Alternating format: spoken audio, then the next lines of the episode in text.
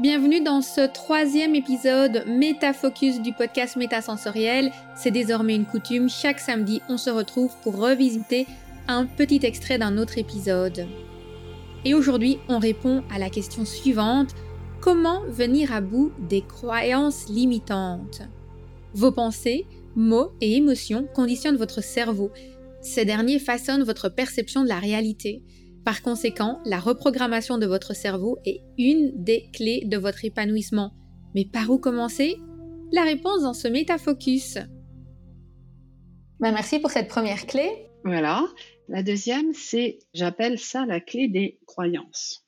Alors, des croyances, ça ne va pas parler à tout le monde. Donc, autrement dit, c'est la clé de quelles sont les histoires que je me raconte, auxquelles je crois à tel point, je pense que c'est la vérité, c'est la réalité.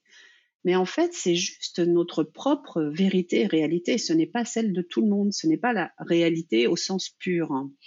Donc, connaître, prendre conscience plutôt de ces croyances, des histoires qu'on se raconte, justement, ça permet de lâcher prise. Alors, il faudrait que je donne un, exemple pour que ce soit un petit peu plus euh, concret. C'est, on va prendre l'exemple du sommeil, par exemple.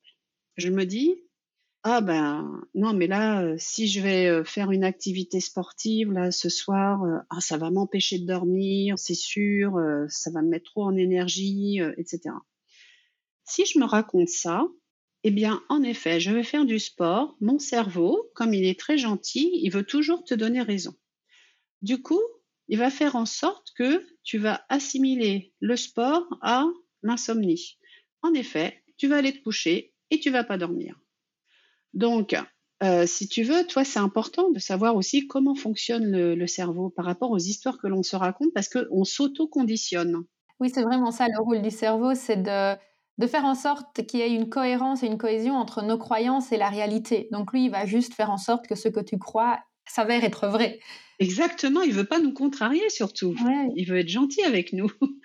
Et du coup, le fait de comprendre ça, tu vois déjà, c'est hyper important.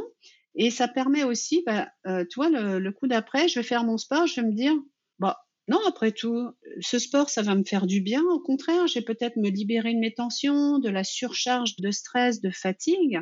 J'ai peut-être euh, assimilé plutôt le sport, ma séance de sport, comme un, un nettoyage. Ça va me libérer. Et au contraire, je vais pouvoir aller m'endormir de façon apaisée.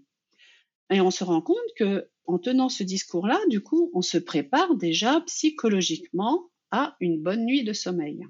Donc ça, c'est la deuxième clé de faire vraiment attention à son dialogue intérieur, donc les histoires qu'on se raconte, et dans notre jargon de coaching, ce qu'on appelle les croyances limitantes.